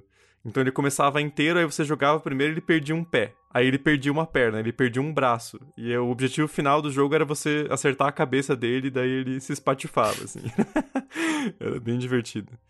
E por último tem o Grim and Evil Battle Forts, que não é nem do Billy Mandy em si, é mais do, do mal encarnado, que era um joguinho meio de, de estratégia, assim, que você controlava uma ilha e você tinha que ficar jogando bomba e meia fedida e um monte de coisa na ilha inimiga até derrotar, assim. Eu também era viciadíssimo nesse. Cara, o Cartoon tinha que fazer uma petição para eles liberarem esses joguinhos de volta, porque acho que Sim. foi o maior crime eles terem destruído o site deles como era anteriormente. Sumiu. Todos é. esses jogos desapareceram. Puta, tinha, tinha muito jogo do do Star Wars Guerras Clônicas, né? O, aquele antigo de em 2D ainda, que também era muito uhum. bom, assim, pô, o site do cartão era sensacional. Tinha o jogo da Vaca e o Frango, Sim. que era a hora do rush, que você tinha que entregar eles pro, pro ônibus escolar, sabe? eu, eu jogava um monte disso e eu lembro assim, nossa, minha mãe é guerreira. Na época minha mãe estava fazendo mestrado. E eu era criança, eu não tinha meu computador, assim. A gente dividia o computador, a torre, né? A boa e velha torre, em casa era um computador para todo mundo. Gente, eu era aquela criança chata que eu me recusava a sair de frente do computador e eu não entendia que a minha mãe precisava do computador para escrever para trabalhar, entendeu? Hoje em dia eu tenho vontade de pedir desculpas, porque se fosse alguém fazendo isso comigo, eu arrancava pelos cabelos, entendeu? Sim. Eu lembro também de, de esperar meu pai ir embora para trabalhar e subir no computador Sim. dele e ficar jogando os joguinhos. Aí ele, ele chegava em casa e eu ficava, puta merda, vou ter que sair daqui. Exato. Eu ficava assim, meu Deus, chegou, vou ter que sair, sabe? Exato, exato. Nossa, ca a gente era muito briga, filho da puta, né? Gente, cada briga que rolava aqui em casa por causa do computador, que olhando assim, né? Isso há muito tempo atrás. Olhando para trás, você pensa, meu Deus, sério? Brigar por causa disso? Eu não acredito nisso.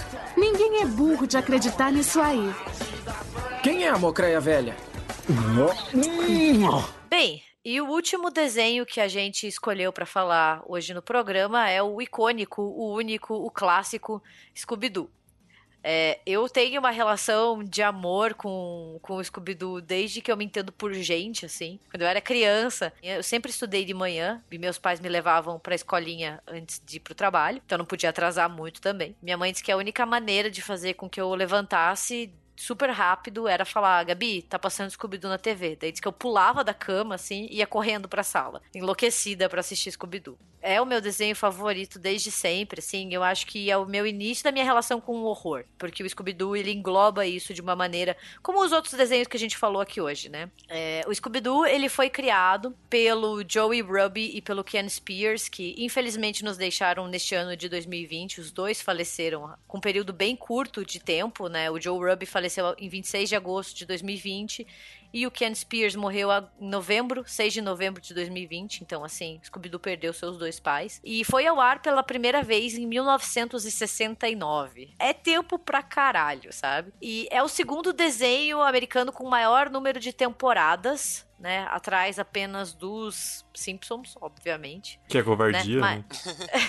e que ainda tá em jogo, né? Então, assim, o Scooby-Doo, ele começou em 1969, ele tem várias séries com várias temporadas, né? Então ele vai sempre se reinventando, sempre vai se recriando, e ele nunca deixou de ser exibido e de ser feito, né? Pra quem não conhece a história, assim, acho que bem difícil, mas enfim, né? É aquele esquema que a gente disse, cada episódio conta uma história, né? Mais ou menos um arquinho fechado. E a gente tem um grupo é, da Mistério SA, que é um grupo de adolescentes, teoricamente, ou de jovens adultos, que são detetives, que é o Fred, a Velma, a Daphne e o Salsicha. E eles têm um dog alemão, que é o Scooby-Doo. E com o detalhe de que o cachorro deles é um cachorro falante.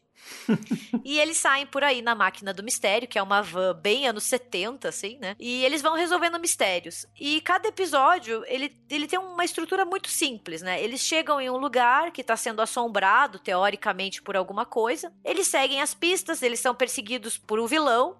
E no final eles descobrem que o vilão não passava de um ser humano e tem aquele momento icônico onde geralmente o Fred arranca a máscara e mostra: "Vamos ver quem é o verdadeiro vilão". E daí a gente vê que era alguém que já tinha aparecido no episódio, que tinha algum objetivo nefasto por detrás. E ficou uma coisa até um pouco previsível, porque era sempre, eles sempre tentavam fazer quem você menos esperava.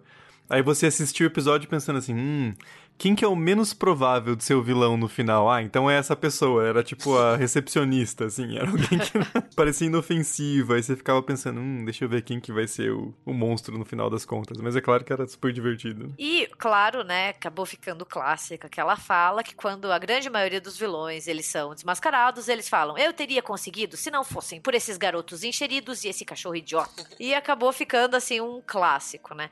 O Scooby-Doo, é impossível a gente falar de todos todos os episódios, porque são muitos episódios, é, é impossível abordar tudo, né? A primeira série, que é provavelmente a mais famosa, ela correu entre 69 e 71, com 25 episódios, chamada como Scooby-Doo Cadê Você?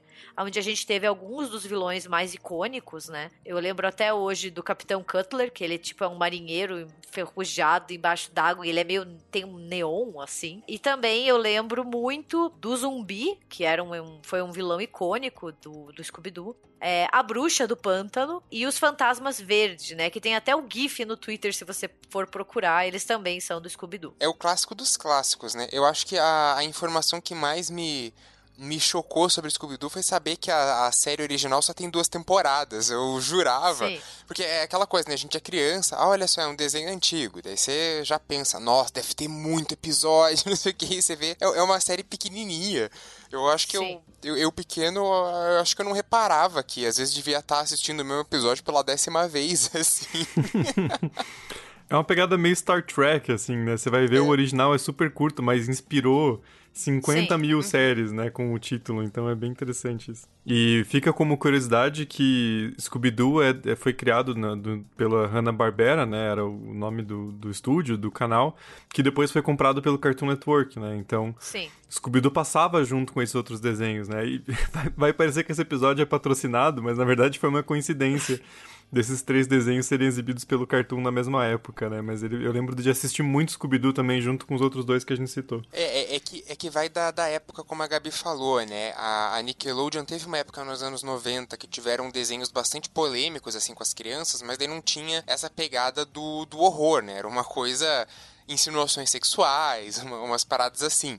O Cartoon, ele começou a investir é, justamente nessa galera, né? Como o Thiago citou lá, o, o, cara que tinha acabado de se formar na Universidade de, de Artes e fez um curta bizarro.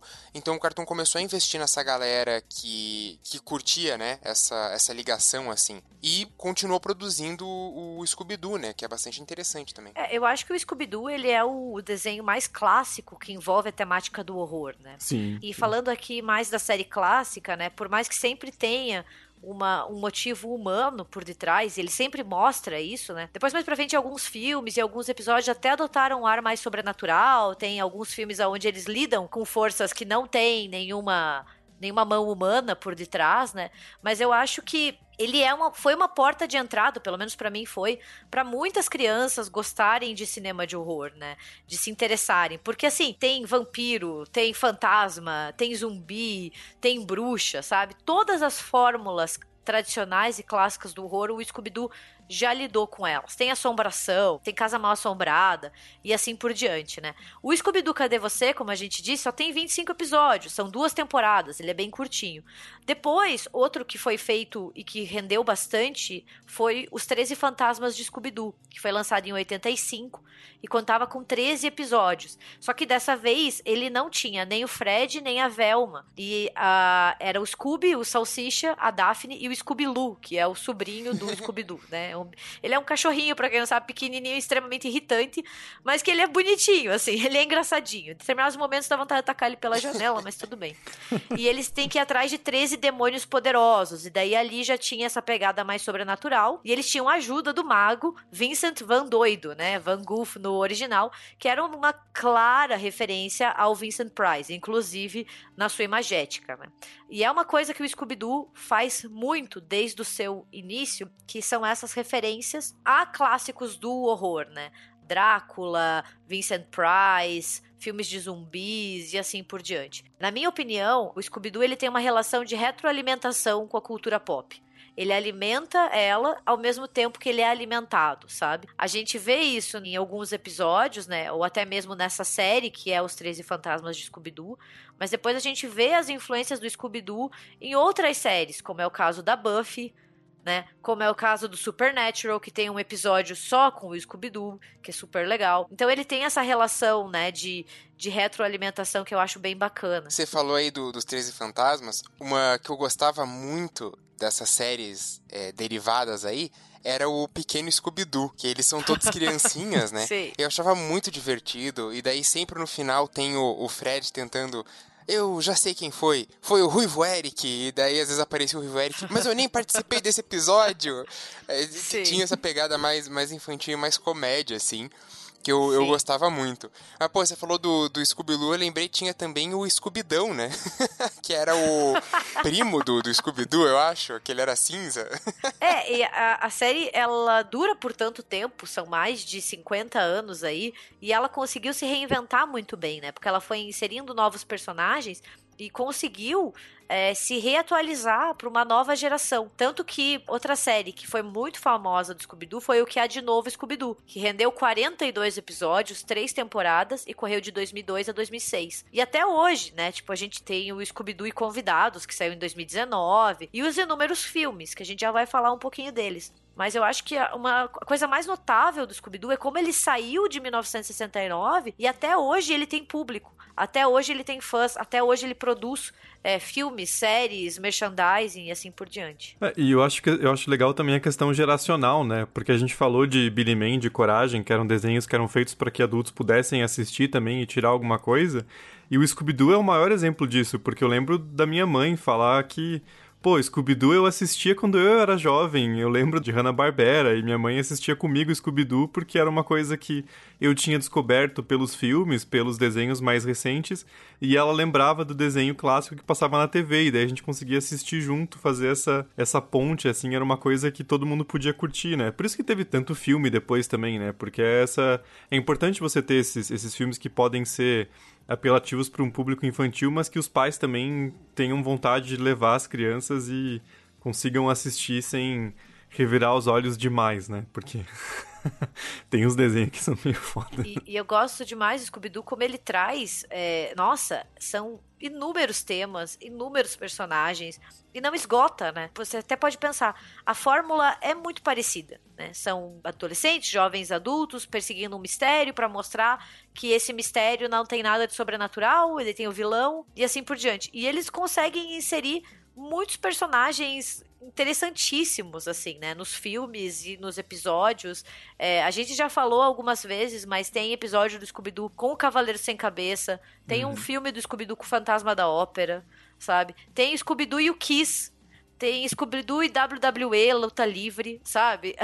e assim por diante. Então, assim, é uma gama de, de temas, personagens, histórias é, centradas ali, nesses personagens. Eu acho isso muito rico além da série de TV, que eu acho que é, é uma memória de grande parte das pessoas, a gente sentava e assistia scooby na frente da TV, é, tem muitos filmes icônicos derivados da série, né?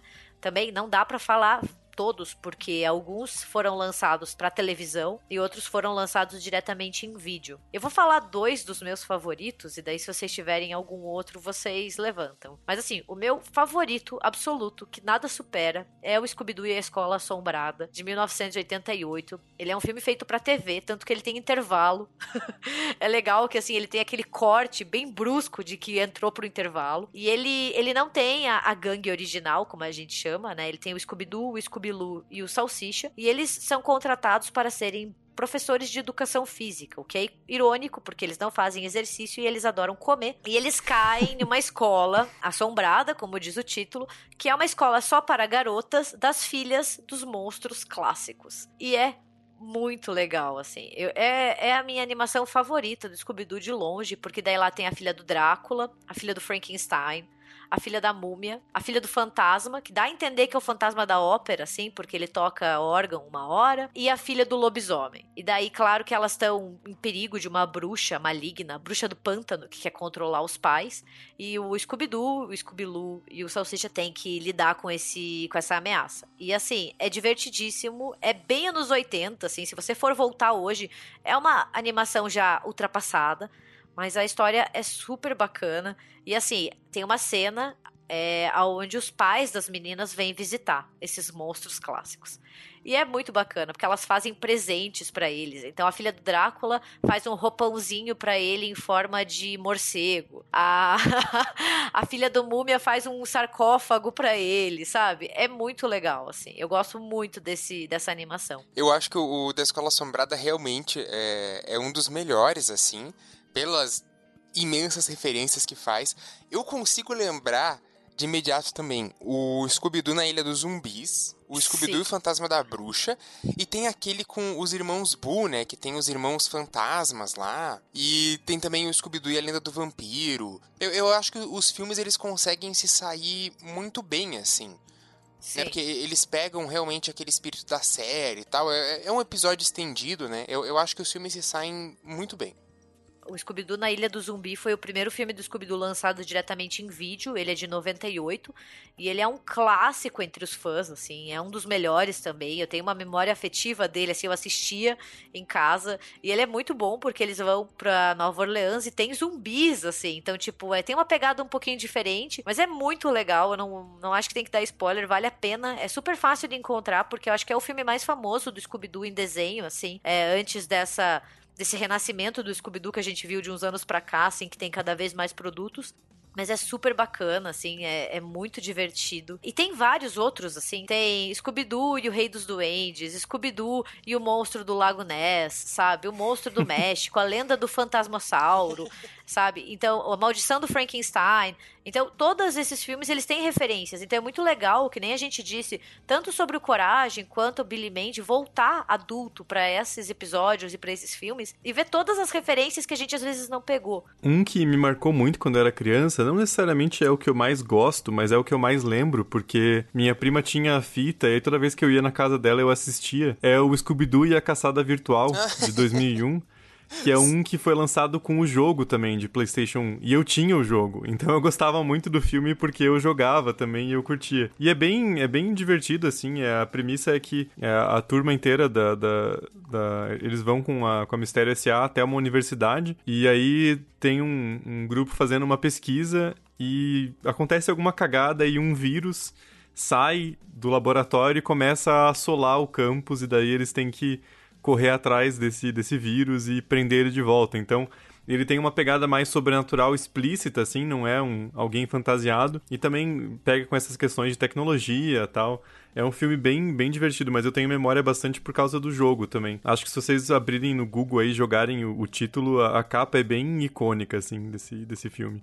E, e não só de animações também, né, e de filmes lançados para vídeo e pra TV. O Scooby-Doo também teve uma série de filmes de live action. O primeiro é de 2002, que é o Scooby-Doo, seguido em 2004 pelo Scooby-Doo Monstros à Solta, né? Eu fui assistir o Scooby-Doo, o de 2002, no cinema, né? Ele foi, inclusive, escrito pelo James Gunn, o que eu descobri isso muito tempo depois. eu não tinha ideia de que tinha a mão do James Gunn nisso. Mas ele tem um elenco de peso, assim. É, o Fred é o Fred Prince Jr., a Daphne é a Sarah Michelle Gellar, o Salsicha é o Matthew Lillard e ele é um salsicha perfeito. Sim. E a Linda Cardellini é a Velma. E eu acho assim que eles são ótimos eles incorporam muito bem os personagens. Eu não sei vocês, assim, eu vejo muita gente, mas eu adoro esse filme. Eu não posso falar mal, porque ele é muito divertido. Eu, eu vi no cinema também e eu tinha a fita dele. Então, eu assisti também inúmeras vezes até encher o saco. Mas eu, eu não revi depois de, de, Faz muito tempo que eu não assisto, mas eu gostava demais, assim. O, o, segundo não, o segundo eu achava bem ruimzinho, mas o primeiro eu assisti muitas vezes. É, e você falou do, do, do elenco do Scooby-Doo, mas tinha também a, a Isla Fisher como um, um interesse, amoroso ali do Salsicha, do Salsicha, que era. Tava na ilha junto. Tinha bastante gente famosa no começo dos anos 2000 nesse filme. Sim. E o vilão era o Mr. Bean, inclusive, né? Sim. Filme, então. tem esse detalhe. Na verdade, também. era o Scooby-Loo. A gente É. descobre que depois que ele é chutado do carro, ele, ele se revoltou. Mas assim, ele, ele segue de novo é, a estrutura dos episódios, né? Começa com eles brigando, eles se separam depois de um tempo, e algum tempinho depois eles voltam pra investigar um mistério num parque de diversões, né? Uma temática de horror numa ilha. Eu gosto, acho esse filme muito bacana. Eu sou suspeita, porque pra mim Scooby-Doo é sempre maravilhoso. Então, assim, eu vi muita gente que odeia o de 2004 e eu gosto do Monstros à Solta, que eu acho muito legal essa ideia dele pegar os principais vilões da, da série e daí dar vida pra eles. Então, pra mim é um filme divertido. Eu não, não tenho essa, essa visão crítica, mas também a minha, a minha relação com o Scooby-Doo me possibilita de ser crítica. Então, eu gosto bastante. Eu não sei, o Braga, o que, que você acha? Não, eu, eu gosto, eu vi os dois também no, no cinema. Não acho, assim, filmes maravilhosos, mas eu lembro que eu me diverti muito assistindo. Ah, é, é icônico a referência à piadinha do Salsicha Maconheiro lá, com eles fazendo churrasquinho É. dentro, da, dentro da van. Que é uma teoria entre os fãs, né? De que o de- pensando assim, que o Scooby-Doo se popularizou na década de 70, né? Final de 60, começo de 70, tem todo o movimento hippie, o, o Salsicha é todo ripongo, né? Ele come bastante, o que pode indicar uma lariquinha aí.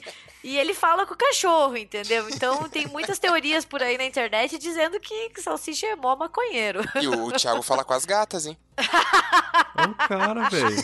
Fala se, mesmo. elas, se elas responderem, a gente já sabe. né? Elas respondem, elas falam miau. e o mais louco é que eu reconheço a voz das duas. E se passar encostando em mim com o pelo, eu também reconheço de quem que é o pelo. Você vê a intimidade. Mas o, o que eu ia comentar é que, porra, é uma Kombi. A série começou em 69, que é o ano de Woodstock, e são adolescentes que ficam percorrendo o Sim. país comendo pra caralho. Eles são todos maconheiros, não é só os salsichas. Todo mundo ouve o cachorro e fala com o cachorro, entendeu? Tipo, Sim. eu acho que é bem clara a referência. Teve mais dois filmes em live action lançados pra televisão. Um é o Scooby-Doo Mistério Começa, que daí é justamente o início da, da história. E o Scooby-Doo e a Maldição do Monstro do Lago. Um é de 2009, outro é de 2010. Mas recentemente, assim, só pra terminar de falar dos filmes, em 2020 a gente teve Scooby, o filme, né? Que é uma animação. E foi uma tentativa de iniciar um universo compartilhado da Hanna-Barbera. Ele foi um dos filmes que foi impactado pelo Covid, né? Então ele acabou não lançando no cinema na época, porque foi bem quando explodiu aqui a, a pandemia, então ele acabou tendo seu lançamento adiado. É, e ele é bem bacaninha, não sei se vocês assistiram, assim. É bem Scooby-Doo de novo, só que ele tem essa tentativa de introduzir um universo partilhado. Então a gente tem o Capitão Caverna, que aparece Sensacional. sabe? E diversos outros, outros personagens. Aparece até o Simon Cowell, o jurado do American Idol, assim. Tipo, então, é, tem toda aquela vibe Scooby-Doo de ter personalidade, de ter gente famosa.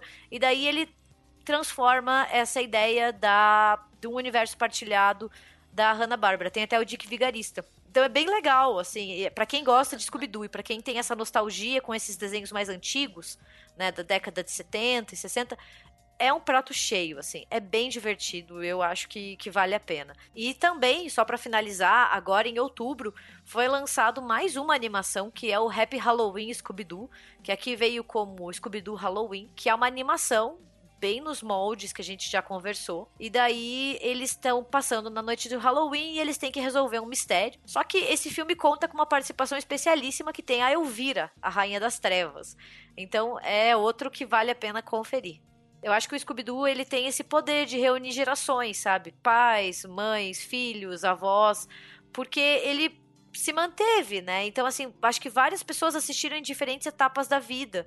E, e hoje as, eu acho muito legal pensar que as crianças de hoje em dia estão assistindo ainda Scooby-Doo, né? Elas estão tendo contato com esses filmes. E pra mim, assim, é o melhor desenho que tem. Eu sou completamente apaixonada. Eu tenho só quatro Scooby-Doos de pelúcia aqui no meu quarto. Esse ano minha mãe perguntou o que eu queria ganhar de Páscoa. Eu falei o ovo do Scooby-Doo. Então, né, se algum dia alguém me perguntar, eu amo Scooby-Doo, assim. Acho, pra mim foi minha relação de amor com o horror. Começou com ele e até hoje eu sou muito grata a esse desenho. Espera aí. Se era você no telefone e você no ônibus, então quem estava apagando as luzes? O Nosferatu! Bom, a gente tinha separado essas três séries principalmente, né? Que são as que mais fazem sentido aí dentro da, da temática desenhos do horror. Mas é sempre legal lembrar que existem episódios icônicos, né, de desenhos que não têm relação com horror, mas que fazem aí algum episódio de Halloween ou um episódio mais voltado a essa temática. Eu acho que alguns que, que a gente deixou separado aqui, tem um que é icônico, que é o episódio do Bob Esponja do Zé do Picadinho, né, o Poço Cantador, o Osso Rangedor, o Caroço Voador, o Troço Pulador, é o famoso Zé do Picadinho, que é um cozinheiro que perdeu a mão e usa uma espátula no lugar da mão. É ótimo, que daí entra perfeito na narrativa do Siri Cascudo que vai estar tá aberto de madrugada e, porra, quem que vai comer lanche de madrugada? É só noia, né, não, não, tem assim. É o Scooby-Doo, É né? o salsicha. É o salsicha.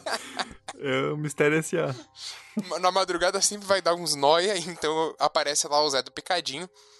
As Meninas Superpoderosas é um desenho que tem uns episódios muito bizarros. Tem um bem, bastante famoso, que é o Demônio da Velocidade, em que elas estão apostando corrida, elas acabam quebrando a barreira temporal e elas vão para um futuro distópico, né, onde elas desapareceram e o ele, né, aquele é, vilão, Melhor personagem do Meninas Superpoderosas. ele acaba dominando Townsville e gera ali um futuro distópico. E daí todas as pessoas estão brabas porque as meninas desapareceram por anos, agora elas reaparecem, daí atacam elas. É um episódio bastante é, pesado assim. Tem um que daí é o dentro desses de, de horror é o que eu mais gosto, que é o do sugador de mentes, que é um cara baixinho, ele tem uma boca oval com dentes pontiagudos e ele chupa a cabeça das pessoas. Esse episódio recebeu até um alerta daquelas associações de pais, né, dos Estados Unidos, por causa dos jump scares e da temática pesada que ele tinha. Ele era um episódio que tinha uma, uma sinalização lá. E tem o Abracadáver, que é um, era um mágico muito famoso, né? O prefeito gostava de, de assisti-lo. E ele acabou fazendo um daqueles números de fuga, né? Ele entra num caixão que tem espinhos e ele acaba morrendo. E quando tão Super, super Nossa, infantil. que temática propícia pra criança. Super leve, assim. E, pô, tem sangue e tudo nesse, nesse negócio. Daí eles vão reformar o teatro, a bola de demolição acaba batendo nesse, nesse caixão aí e liberta esse mágico zumbi. E, e, gente, eu assistia Meninas Superpoderosas quando eu tinha 4 anos. Assim, imagina uma criança de 4 anos vendo esse tipo de coisa. É muito louco, assim. O Rei Arnold tinha três episódios, né, de, de horror. A Noiva Fantasma, o Trem Fantasma e o Cocheiro Sem Cabeça, que a gente já falou sobre ele no nosso episódio Eu amava. do Cavaleiro Sem Cabeça. Eu amava Rei Arnold. Eu lembro desse episódio da Noiva Fantasma. Eu não sei, sempre tive um fascínio por essas histórias de Noiva Fantasma. Eu acho que desde pequena, porque eu amava esse episódio. Nossa. Tem episódio de terror também no Castelo Ratimbum. Um famoso que é o monstro do castelo, né, que eles ficam fugindo daquele monstro que aparece com tipo uma túnica roxa, assim, e no final você descobre que era o Dr. Victor tentando assustar a galera, super saudável. E tem também o episódio do lobisomem, que acho que gerou alguns pesadelos aí. O, o último que eu consigo lembrar é um do laboratório de Dexter, que ele, ele vai assistir um filme de terror com o pai dele, e daí a mãe fala: Não, vocês não podem assistir isso que vocês vão ficar com medo. E os dois, como assim ficar com medo? Tipo, somos homens, não iremos ficar com medo. E daí eles assistem e começam a se cagar, e daí tudo que acontece eles acham que é um fantasma. Ou tipo, ah, é, Sabe, a árvore mexe do lado de fora, deles, meu Deus, tem um monstro aqui. Daí alguém bate na porta, é o vizinho, mas daí eles estão super com medo antes. Eu, eu acho que esse episódio é bem legal, que mostra aquela galera super. Não, não vou sentir medo disso aí não, e depois fica se cagando. Você falou de Rei hey Arnold, cara, é um desenho que eu lembro que eu perdi a época, assim, que eu só vi depois, quando passava muita reprise, eu acabei não, não pegando para assistir. Nossa, mas era os muito outros... legal. Sensacional, era muito bom. É, eu perdi. Não, e os episódios de terror tinha toda uma vibe Sim. sombria, sabe? Era muito. Nossa, saudades. Acho que eu vou até procurar depois que- desse episódio e assistir de novo. Coragem, ah, que lindo. É pra mim? Como eu fiquei? Feia! Bom, daí a gente reuniu esses episódios pra mostrar que o, horror ele tá sempre em algum lugar aí, né? Sendo apresentado pras crianças. E daí o que, que acontece anos depois, né? Participam de podcast de horror, escutam podcast de horror. É, é isso que dá ficar introduzindo horror pra criancinhas, né? A gente espera que vocês tenham gostado. E fala pra gente qual desses desenhos aí que a gente falou hoje que era o preferido de vocês, qual episódio que vocês gostam demais, ou se tem algum episódio de horror de algum programa, de algum desenho que não é de horror, mas que fizeram vocês terem pesadelos, passar noites em claro, ou que vocês ainda lembram do, meu Deus, quão bizarro era aquilo. E, e não querendo ser saudosista, mas ainda bem que não tinha YouTube na época, né? Porque as crianças agora crescem com o canal do Felipe Neto, né, velho? tipo, puta, que deprimente, né, mano? A gente via Billy Mandy, Coragem, a galera vê os irmãos Vou Neto, colocar cara, Nutella de dentro de uma banheira. é esse o vídeo. Mano, puta que trágico. Mas enfim, tem desenho bom por aí também. Esse foi a nossa seleção Não, de... eu acho assim que é aquela questão da geração. Tem muita coisa boa por aí. Assim. Sim, só, sim. Só procurar. Esses foram só os que mais nos marcaram por causa da idade, né? Mas Sim, tem, sim. tem desenhos hoje em dia, assim. Mas enfim, foi um caminhar pelo túnel do tempo. Espero que vocês tenham curtido e também ativado essa memória que tava lá guardada desses episódios bizarros que eu tenho certeza que assustaram a gente quando a gente era criança e não lembrava mais, né? Esqueceu pra se proteger do trauma. Mas enfim, gente, é isso. E sigam a gente nas nossas redes sociais, né? No Twitter, RDMcast, no Instagram, República do Medo, e a gente também tá no Facebook, República do Medo. Temos o nosso site, né? republicadomedo.com.br. É isso. Tchau, tchau, Tchau, gente. gente. Até a próxima quinta.